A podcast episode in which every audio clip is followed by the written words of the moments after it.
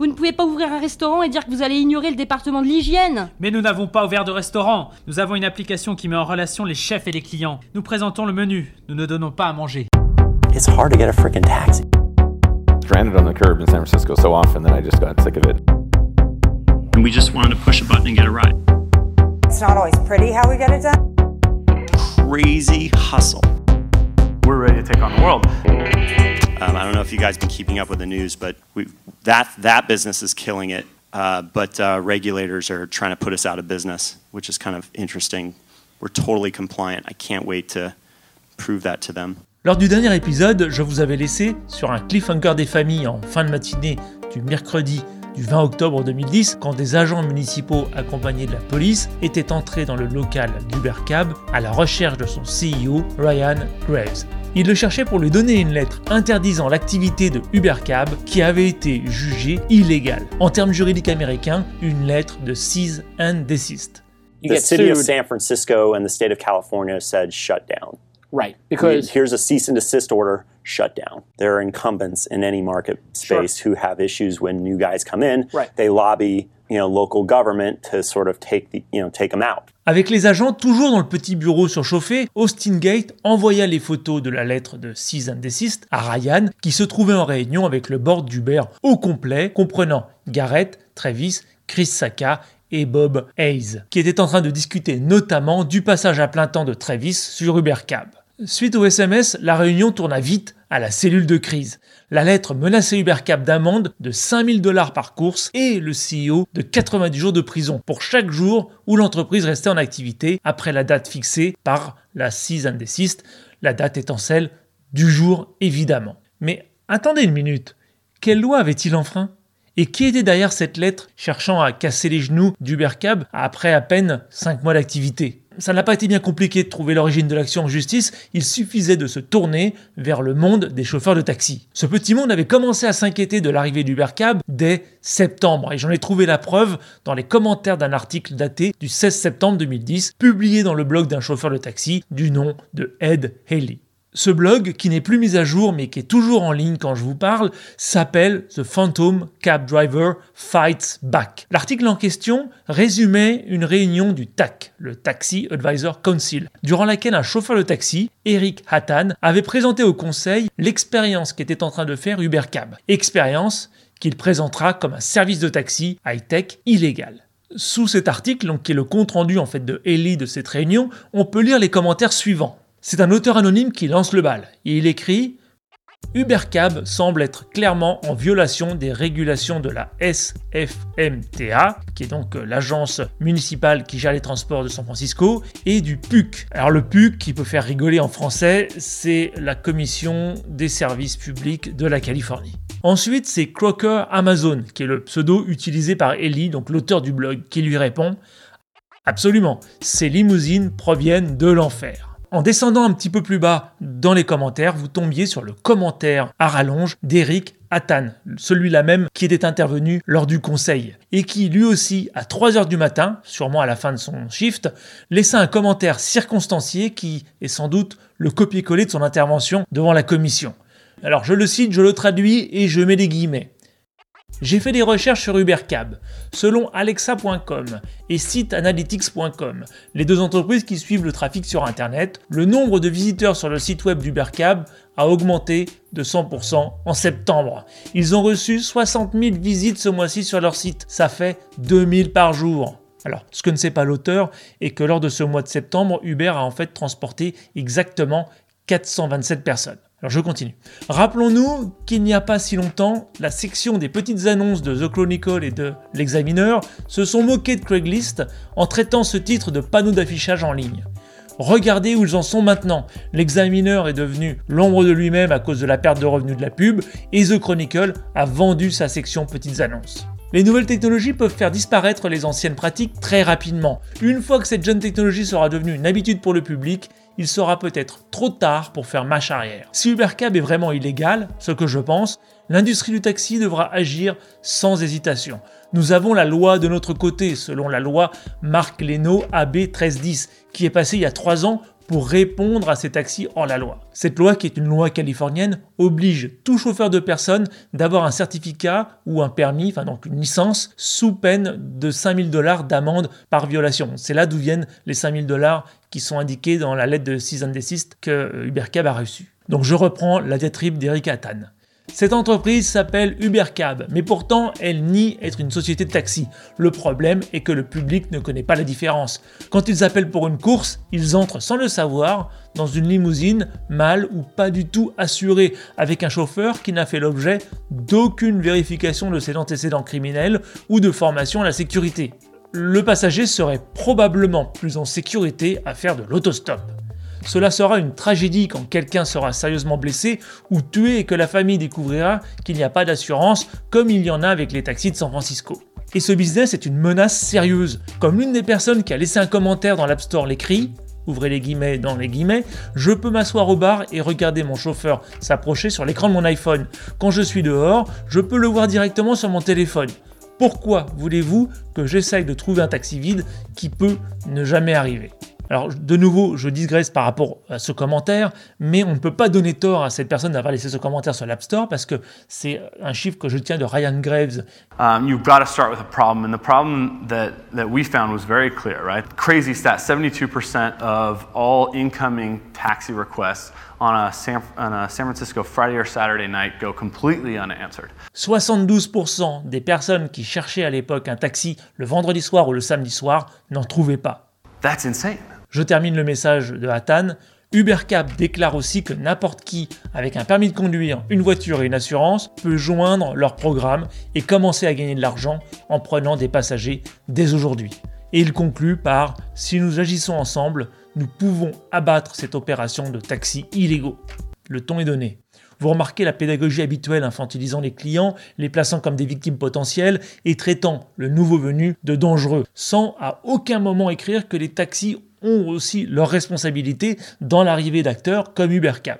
Et Ed, donc l'auteur du blog, lui répond dès le lendemain matin, ouvrez les guillemets, je commence à m'inquiéter à propos d'Ubercab. Merci d'avoir attiré mon attention. Si nous les autorisons à continuer, ce groupe pourrait effectivement déréguler notre industrie et rendre nos médaillons sans valeur. Je vais regarder ça de plus près. Alors si j'avais une machine à répondre aux messages de blog du passé, je lui répondrais que son commentaire était visionnaire. Un tiers des chauffeurs de taxi de San Francisco allaient rendre leur médaillon pour devenir chauffeur Uber, et que dans les villes où les médaillons étaient à vendre, comme à New York, ils allaient perdre 6 fois leur valeur et passer de 1,2 million qui était à l'époque l'argent levé en site par Ubercab, à 200 000 dollars en 2018. À Paris, ce prix allait perdre 50% de sa valeur, passant de 240 000 euros à 120 000 euros en juin 2018, selon la compagnie de taxi CTT. Je pourrais aussi lui dire qu'en 2017, il y aurait à San Francisco 12 fois plus de courses en VTC qu'en taxi. Mais n'allons pas trop vite.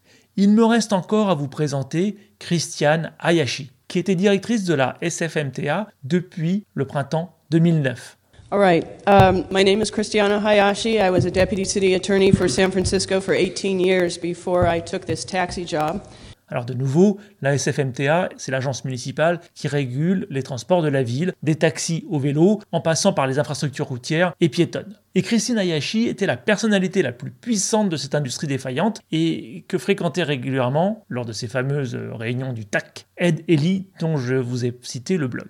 Quand elle est arrivée à ce poste, le monde du taxi ne ressemblait pas du tout à celui d'aujourd'hui. À l'époque, comme vous le savez déjà, il y avait une liste d'attente pour obtenir un médaillon. Ces médaillons étaient limités, gratuits et ne pouvaient pas être achetés ou transmis. Résultat, il n'y avait pas assez de taxis dans les rues, aucun en banlieue et un trou dans la caisse de 50 millions de dollars. Ayashi avait été appelé pour réorganiser ce foutoir et travailler sur le projet de moderniser le secteur en s'inspirant notamment de New York qui avait un programme permettant aux taxis d'emprunter de l'argent pour acheter leurs médaillons au prix de 250 000 dollars avec une priorité donnée aux chauffeurs de taxi les plus anciens. Mais n'empêche, cette période fut quand même un très très mauvais timing pour elle. Dans ce projet de réorganisation, la mairie considérait aussi de demander aux chauffeurs de taxi de s'équiper en terminaux mobiles pour accepter les cartes bancaires. Autant vous dire que cette proposition fut très très mal reçue. Avoir un TPE revenait à faire baisser leur chiffre d'affaires à cause des frais sur les débits carte bleue, ça allait diminuer les pourboires et pire, donner un moyen au fisc d'en savoir beaucoup plus sur leurs vrais bénéfices. Paris ou San Francisco, même combat, comme vous vous en doutez. Cela se termina par des manifestations, des klaxons et des panneaux sur lesquels était écrit Christian, tire-toi et laisse-nous tranquilles. En anglais c'est plus court, Christian, go, leave us alone. Comme elle le dira des années plus tard, je commençais à réaliser que j'avais eu ce job parce que personne d'autre n'en voulait. Tu m'étonnes. Quand Ed donc de nouveau l'auteur du blog que j'ai cité tout à l'heure, a écrit comme commentaire Je vais regarder ça de plus près, en fait ce qu'il voulait dire c'est qu'il allait appeler Christian Hayashi. Et tout de suite, il a compris qu'il n'était pas le premier à l'appeler pour lui demander ce que comptait faire la mairie concernant cette application qui permet aux chauffeurs de limousine de prendre des passagers comme des taxis. Même si ce secteur était moins régulé que les taxis, une loi les obligeait quand même à ne prendre que des courses préarrangées au minimum une heure avant, pas cinq minutes. En plus, alors que les taxis utilisaient un taximètre testé et certifié par le gouvernement qui permettait de calculer le prix de la course en fonction du temps, de la distance parcourue et de la vitesse de conjonction qui est fixée en Californie à 11 mph ou 17 km/h. C'est-à-dire que le prix n'est pas le même si la voiture circule en dessous ou en dessus de ces 17 km/h ou si elle est à l'arrêt. De leur côté, les chauffeurs d'Uber Cab, eux, utilisaient un iPhone. Vous imaginez un iPhone Maintenant, je pense que vous comprenez mieux la pression que subissait Christian Ayashi, qui se retrouvait accusé de ne pas faire son boulot et de laisser fonctionner Uber Cab, qui menaçait les métiers de dispatcher et de taxi et les cadeaux de Noël de leurs enfants. Les limousines et les blacards étant réglementés au niveau de l'État par la PUC, donc la Public Utilities Commission of California, c'est donc elle qui organisa une action commune pour défendre les intérêts des taxis et remettre les chauffeurs utilisant Uber Cab à leur place. Je vous la fais courte, mais ce qui était reproché à Uber était assez simple.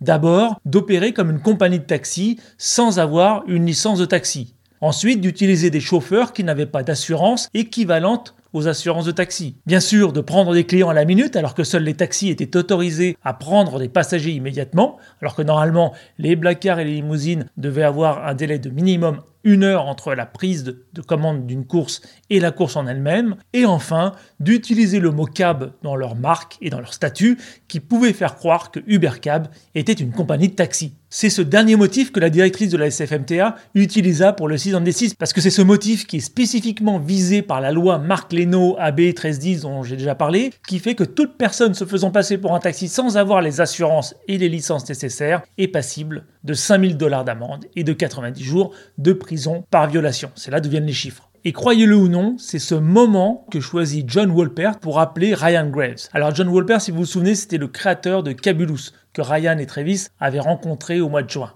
Alors, c'était une bonne idée de complètement ignorer des dizaines d'années de régulation des transports? Appel qui se terminera par Ryan lui raccrochant au nez.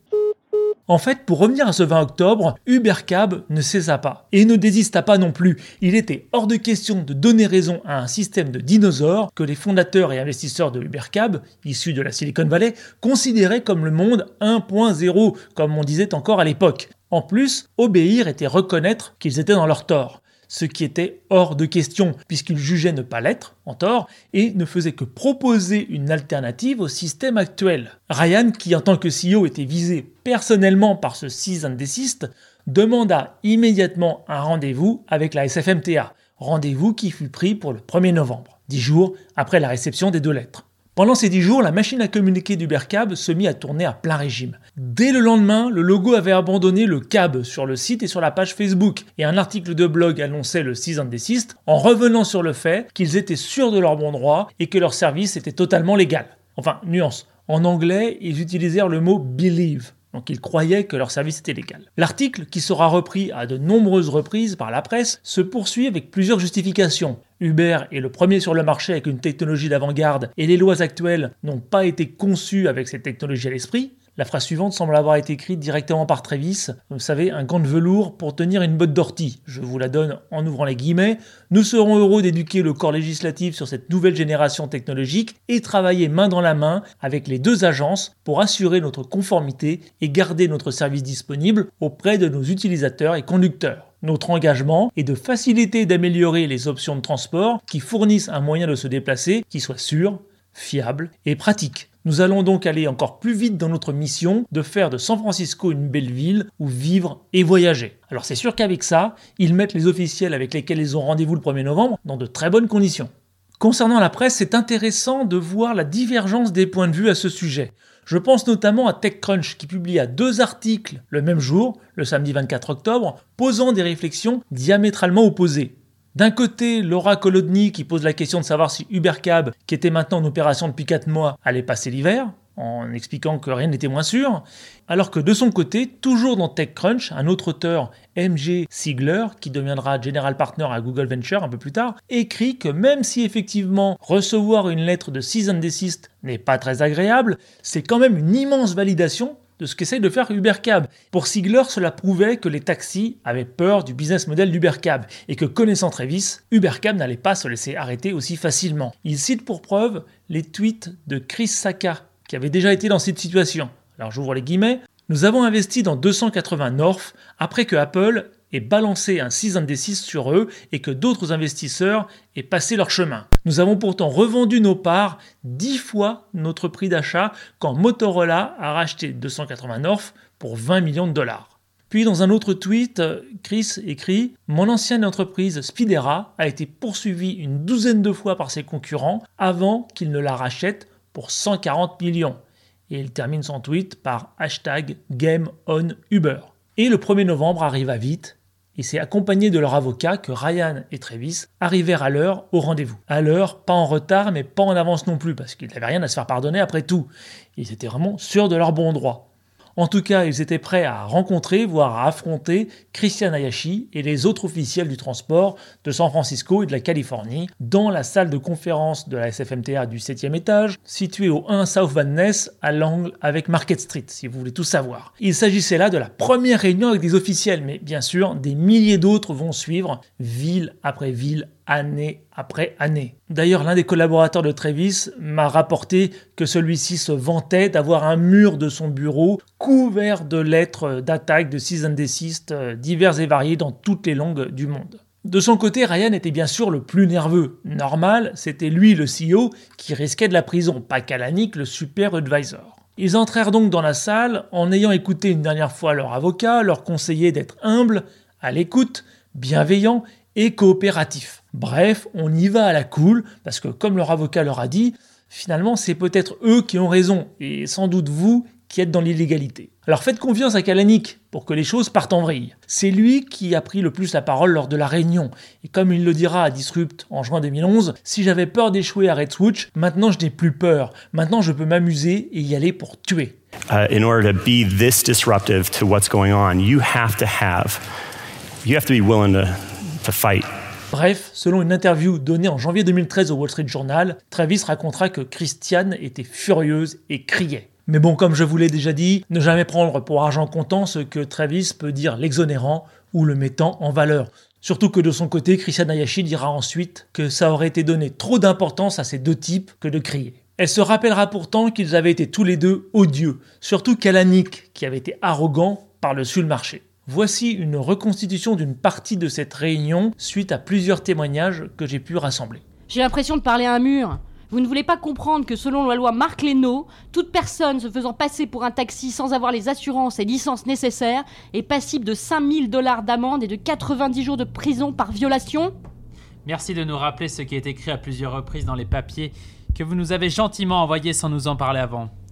Et en plus, vous oubliez les 1000 dollars d'amende demandés en plus par la Public Utilities Commission. Pour votre information, vous ne parlez pas à un mur, vous parlez à des gens qui ne sont pas concernés, et ce n'est pas pareil. Nous sommes les développeurs d'une application, que dans notre langage nous appelons une app. J'espère ne pas être trop technique. Cette app met en relation chauffeur et passager. Nous ne possédons pas de véhicule ou de service de dispatch. Et vous ne verrez nulle part que nous nous présentons comme une compagnie de taxi. Nous sommes une entreprise qui développe des technologies. On appelle ça une start-up. Vous savez, Google, Facebook, Airbnb. Monsieur Kalanick, je ne sais pas pourquoi vous ne laissez pas parler votre patron, qui est assis à côté de vous. Mais ne me prenez pas pour une idiote, hein. Vous êtes tellement dans les nouvelles technologies que vous utilisez le mot cab dans votre communication. Ok, je veux bien reconnaître que c'était une connerie d'utiliser le mot cab dans notre nom de marque. C'était une connerie car depuis que nous avons supprimé le mot cab et que nous sommes devenus Uber tout court, le nombre d'inscriptions a été multiplié par deux. Comme quoi, ça nous desservirait plus qu'autre chose que de nous associer à la profession que vous défendez. Et que nous respectons. C'est la raison pour laquelle nous avons changé notre politique d'inscription concernant les conducteurs. Ils doivent entrer leur numéro de police d'assurance et de licence TLC quand ils s'inscrivent. Vous ne pouvez pas faire ça Vous ne pouvez pas ouvrir un restaurant et dire que vous allez ignorer le département de l'hygiène Mais nous n'avons pas ouvert de restaurant. Nous avons une application qui met en relation les chefs et les clients. Nous présentons le menu, nous ne donnons pas à manger. En plus, les taximètres sont utilisés depuis 1909 dans les taxis de San Francisco.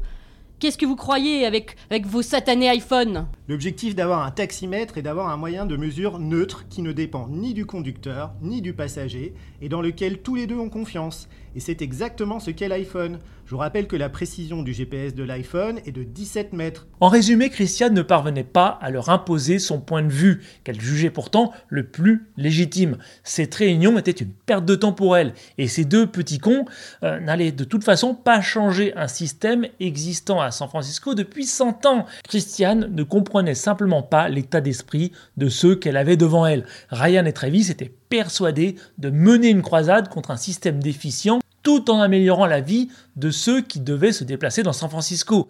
Elle ne voyait, elle, qu'une seule chose, que son rôle était de défendre et de préserver le système des taxis, alors même qu'elle-même le trouvait défaillant et qu'elle avait été chargée de changer ce système et de le moderniser au bénéfice de la ville. Rappelez-vous, son job était de récupérer 50 millions de dollars et qu'elle venait juste d'arriver.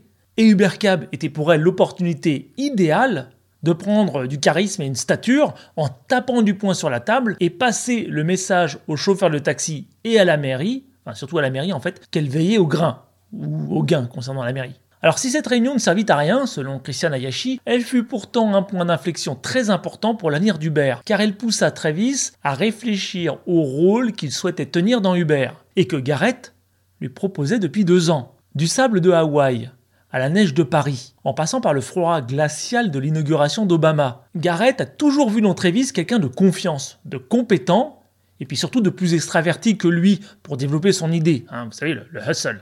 Alors que lui était l'heureux CEO de la société qu'il avait cofondée, un job tranquille qui lui permettait de se challenger intellectuellement sans contrarier sa timidité. C'est tout ce qu'il demandait. Il n'avait pas du tout l'ambition de devenir le CEO de deux sociétés en même temps, comme Elon Musk, Steve Jobs ou dans la version clown, Jack Dorsey, le fameux patron de Twitter et de Square. I didn't think I could do two things at once.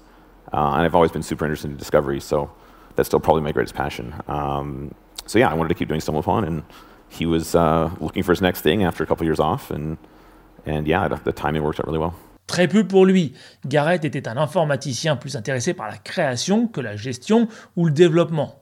Pour preuve, son parcours d'une linéarité ennuyeuse que nous avons vu dans l'épisode 2.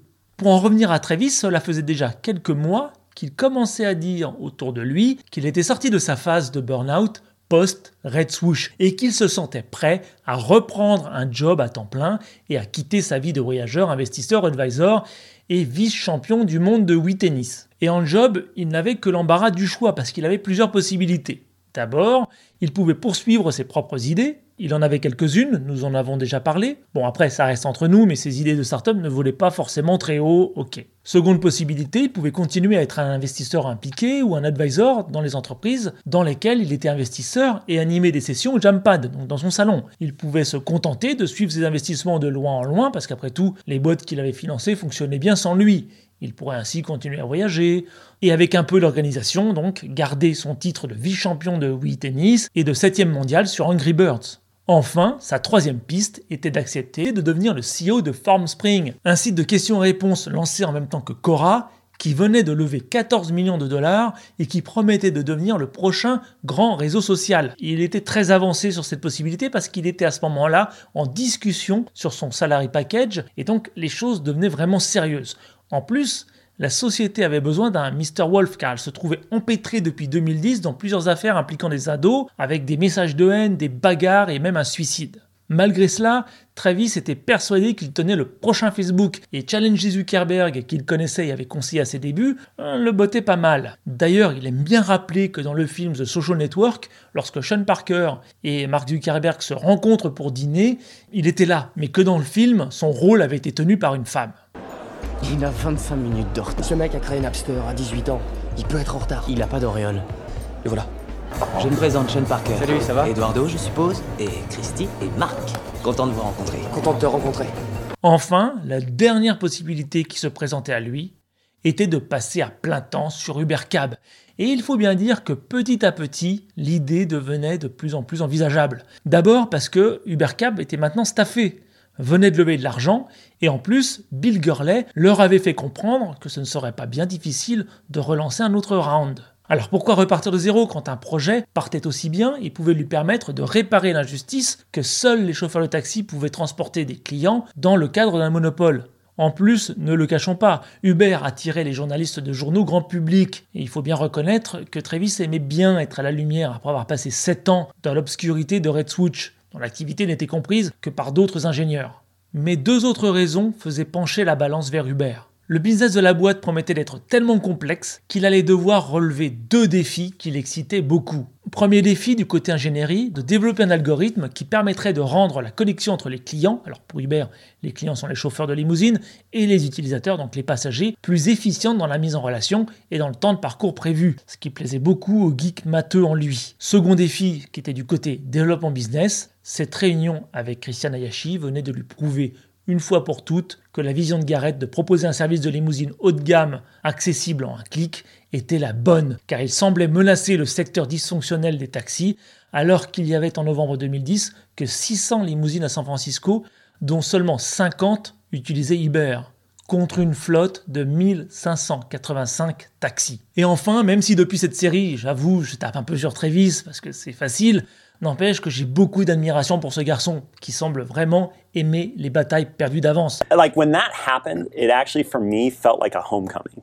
Et avec Hubert, Travis allait devoir faire preuve d'ingéniosité et surtout se renouveler sans arrêt pour trouver le moyen de s'installer dans les prochaines villes américaines et ensuite attaquer le monde. Et ça, ça lui plaisait énormément. Lui qui se présentait comme étant euh, Mr. Wolf, vous vous souvenez, en référence au personnage de Pulp Fiction joué par Hervé Kettel, que l'on appelle pour résoudre les problèmes. Donc finalement, en sortant de cette réunion du 1er novembre, plusieurs choses étaient devenues très claires dans l'esprit de Travis Kalanick. D'abord qu'il était en colère. Il aurait dû assister à cette réunion en tant que CEO et pas en tant que simple advisor. Il avait d'ailleurs été pris de haut par Hayashi qui ne comprenait pas pourquoi il était là. Avec le recul, cette réunion eut un poids beaucoup plus lourd dans sa décision de devenir CEO de Uber que tout ce que lui avait dit Garrett depuis deux ans. D'un seul coup, il s'apercevait qu'il avait vécu des réunions comme celle-ci avec Scour et qu'il connaissait la marche à suivre. La marche à suivre étant d'être fort, même en étant en position de faiblesse. I got really good at negotiating from a position of weakness ce qu'il ne pouvait pas faire en étant qu'advisor et pas CEO. Ensuite, plus concrètement et plus urgent, il savait que l'équipe d'Ubercab allait devoir montrer qu'elle n'était pas une compagnie de limousine jouant au taxi, mais une start-up qui développait une app de mise en relation. Ce qui signifiait qu'ils allaient devoir cesser d'utiliser le mot cab dans leur com, qui donnait un point d'accroche trop facile aux attaques de la ville et du syndicat des taxis. En réalité, évidemment, ils n'avaient pas attendu de recevoir l'ordonnance de cease and pour y réfléchir. Ils avaient déjà décidé depuis un moment de virer ce cab pour devenir Uber tout court, qui était de toute façon la dénomination qu'ils utilisaient entre eux. C'est Chris Saka, le pote de jacuzzi de Kalanick, qui jouera l'intermédiaire avec Universal qui possédait le nom de domaine uber.com pour l'acquérir contre 2% des parts de l'entreprise. Je vous fais le calcul pour vous faire gagner du temps. 2% des parts de l'entreprise représentent en 2018 1 milliard 400 millions de dollars. Note de bas de page, à l'époque, Universal avait posé la condition de récupérer le nom de domaine si Uber ne fonctionnait pas. Alors le changement fut rapide puisque deux jours plus tard, le 3 novembre, quand sortit l'app Android, elle ne s'appelait plus UberCab, mais simplement Uber. Autre petite note concernant les parts d'Universal, Chris Saka les recontactera début 2012 après la série B pour racheter ses 2%. Et il s'apercevra qu'il avait été battu au poteau de peu par Travis qui les avait déjà récupérés. Ce qui débutera une cascade d'événements qui mènera Travis à accuser Chris de chercher à vendre ses parts et à Chris Saka de le virer de chez lui. Interviewé par Sarah Lacey, Chris Saka dira en 2012 It's just so painful, particularly when building a company with people you know and love. Like in friendships. And I think there's no upside in admitting that in Silicon Valley, frankly. I think like we all like to pretend it's a total love fest and everyone gets along and, you know, and the greatest investors pal up to their entrepreneurs. But it's so fucking deep. Like you can, I have been stabbed by entrepreneurs that have been personal friends of mine. Like it's not all love. It's it's not all hugs all the time. It's real business. The stakes are really fucking high. Like forget even the egos. There's just a lot of money on the line, right? Yeah. There's a lot of power on the line. Et enfin, la troisième chose qui était très claire dans l'esprit de Travis était que Uber ne devait surtout pas cesser ses activités comme ordonné par les lettres de and Desist. Cela aurait donné la preuve formelle que les accusations portées contre Uber étaient vraies. Et le système de taxi, jugé dépassé et corrompu par Travis, aurait gagné. Alors ce terme de corrompu fait tristement sourire quand on pense à ce que deviendra Uber dans quelques années. Et donc il était hors de question de cesser les activités. Je pense que vous avez compris depuis le début de ces chroniques que Travis n'avait pas plus d'empathie pour les chauffeurs de taxi que Garrett Camp. Les choses étaient simples pour lui, ce système devait disparaître. Point final. Alors évidemment, il ne savait pas encore vraiment comment à ce moment-là, mais il trouverait. En tout cas, comme il le prouvera jusqu'à son limogeage en 2017, pour atteindre ce but, tous les moyens sont bons.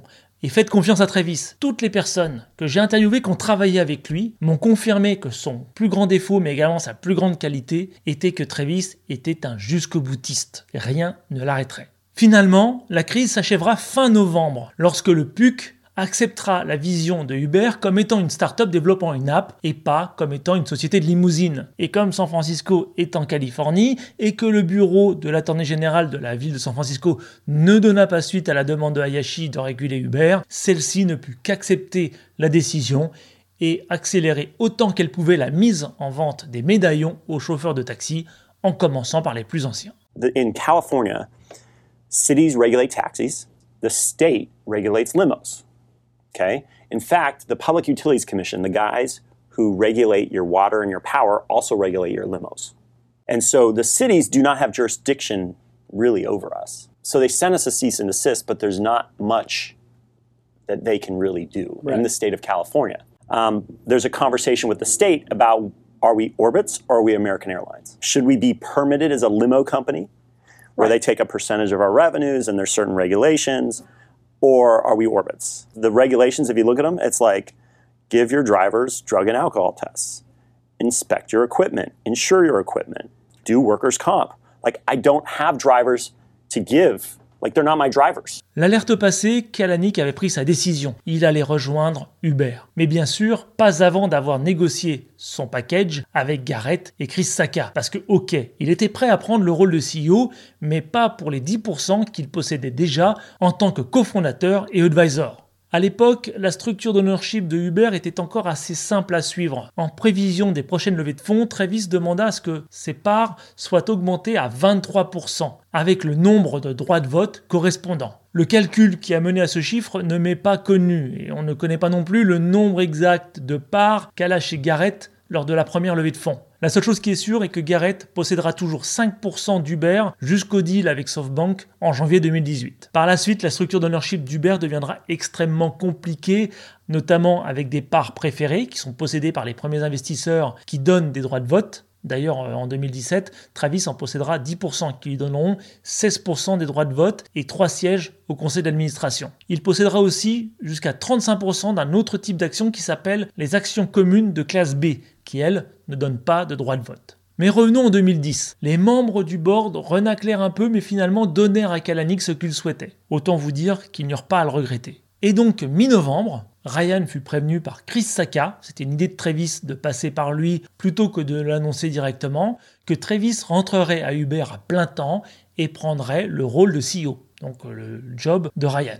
Les papiers furent signés le 23 novembre, mais le changement ne sera annoncé sur le blog que le 22 décembre, car entre-temps, Travis devait se rendre à Paris. Et donc, entre la prise de décision et l'annonce du changement, Travis se rendit, comme tous les ans, à la conférence Le Web pour être le modérateur d'une table ronde sur le sujet de l'argent dans la Silicon Valley. Arrivé en retard et encore en train de retrouver son souffle, il fut présenté à ce moment-là comme entrepreneur et angel investor. Aucun mot sur Uber. Et c'est pendant ce séjour qu'il va passer son compte Twitter de Kona à Travis Kay et réouvrir un second compte qui sera bloqué sous le pseudo Kona T-Bone. Pour la petite histoire, quelques jours plus tard, Bram Cohen, le créateur de BitTorrent, lui demandera d'accéder au compte bloqué et il reçut la réponse suivante de Travis Je te débloque si tu dis que at Travisk est le second plus innovateur en peer-to-peer de la planète. Et là, c'est un direct rappel avec l'épisode 3 que je vous invite à écouter si ce n'est pas déjà fait. Autre petite histoire en note de bas de page, lorsque Travis assista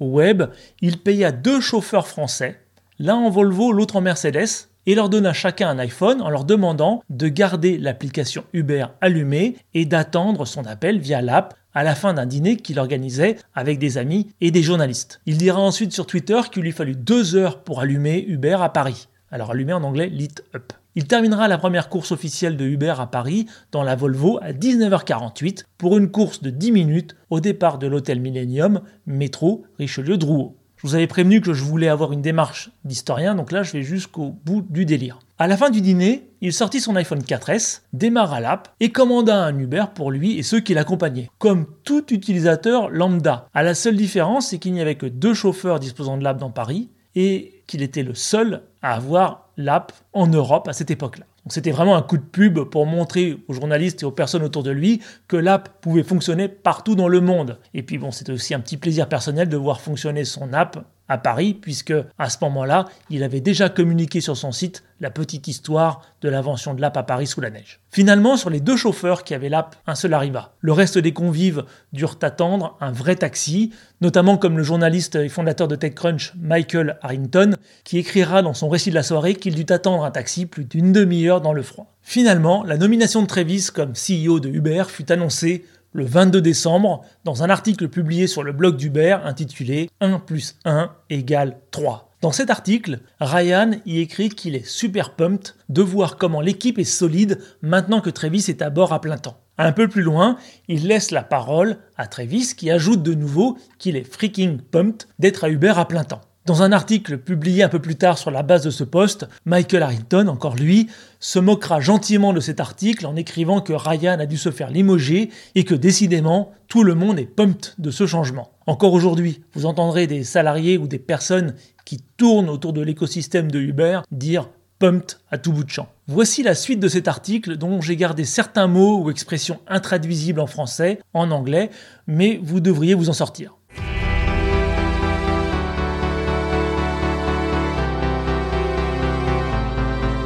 Après deux ans de recharge de batterie, après 15 ans d'entrepreneuriat, je suis prêt à reprendre la partie. Mais être prêt ne suffit pas. Créer et diriger des startups est dans mon sang. Mais comme tous ceux qui l'ont fait le savent, cela demande de vrais sacrifices, de longues heures et de suivre un chemin qui ne termine jamais. Heureusement, quand on est en harmonie avec son projet, le choix devient facile à faire. Pour moi, tout commence avec qui je fais équipe. Selon ma courte expérience d'investisseur, mon premier critère est que quelle que soit la personne assise en face de moi à la table, je puisse me projeter dans la création d'une entreprise avec elle. Je dois reconnaître que j'ai un biais concernant Ryan Graves, c'est moi qui l'ai recruté après tout. Mais il y a très peu de jeunes cadres de start-up qui amènent le genre de hustle, d'intelligence émotionnelle et d'intelligence tout court que lui. Dans les premiers mois avec Uber, Ryan a montré son habileté à construire et à déployer cette opération. Ryan va donc continuer à maintenir cette croissance alors que nous allons nous déployer au national et à l'international. De plus, il représente le type de personne que nous allons recruter pour continuer à scaler la partie opérationnelle de la maison. Le second critère qui a du sens pour moi est la génialitude de l'idée. Ouais, parce qu'elle est donc traduire awesomeness. Pour moi, cela signifie disruption. Cela signifie être à contre-courant. Et cela signifie que la technologie est importante. Technologie matters. Pour moi, Uber représente le triumvirat de ce type de start-up. La disruption est évidente quand je vois que les taxis sont en train de perdre leur calme à notre propos. Nous sommes des game changers dans le secteur du transport urbain et notre croissance et notre traction actuelle en sont la preuve. Pour la partie contre-courant, il s'agit de prendre les gens par surprise. Quand Gareth et moi parlions de notre projet il y a 18 mois, nos interlocuteurs levaient les yeux au ciel. Nous n'étions pas un réseau social cool, une consumer web app ou une nouvelle génération de start-up 2.0. Les gens à qui nous en parlions nous répondaient taille de marché ou logistique du monde réel. Nous avons créé Uber de toute façon et il y a quelques investisseurs qui maintenant regrettent de ne pas avoir investi à temps. La dernière catégorie, Technology Matters, déstabilise probablement beaucoup de monde. La plupart des gens ne comprennent pas à quel point la croissance de Uber est complexe. Deux mots, supply chain, chaîne logistique. Pour les geeks, disons que nous devons atteindre NP complet, c'est-à-dire résoudre un problème très complexe avant notre café du matin. Disons aussi que la qualité de nos algorithmes et de notre technologie déterminera si nous allons gagner gros, et gros est en majuscule, et si nous allons devenir le winner take all de notre catégorie. Pour des passionnés de technologie d'algorithmie, c'est là où est le côté sexy du projet. En résumé, je suis à Uber all in. L'excitation et la joie d'être à Uber ressort des pores de ma peau et rien ne m'arrêtera de voir Uber se développer dans toutes les grandes villes américaines et dans le monde. Alors qu'y a-t-il après? La frustration des taxis se réduira et la fiabilité, l'efficacité, la responsabilité et le professionnalisme dans le transport urbain va aller vers le haut. Bon, je vous épargne la montée lyrique qui s'ensuit sur Uber qui changera le monde. Lors du prochain épisode, qui sera malheureusement le dernier, nous allons poursuivre le lancement de l'application à New York et pour que la boucle soit bouclée, nous assisterons au Web 2011 et au lancement d'Uber à Paris. Look, we will launch in Paris.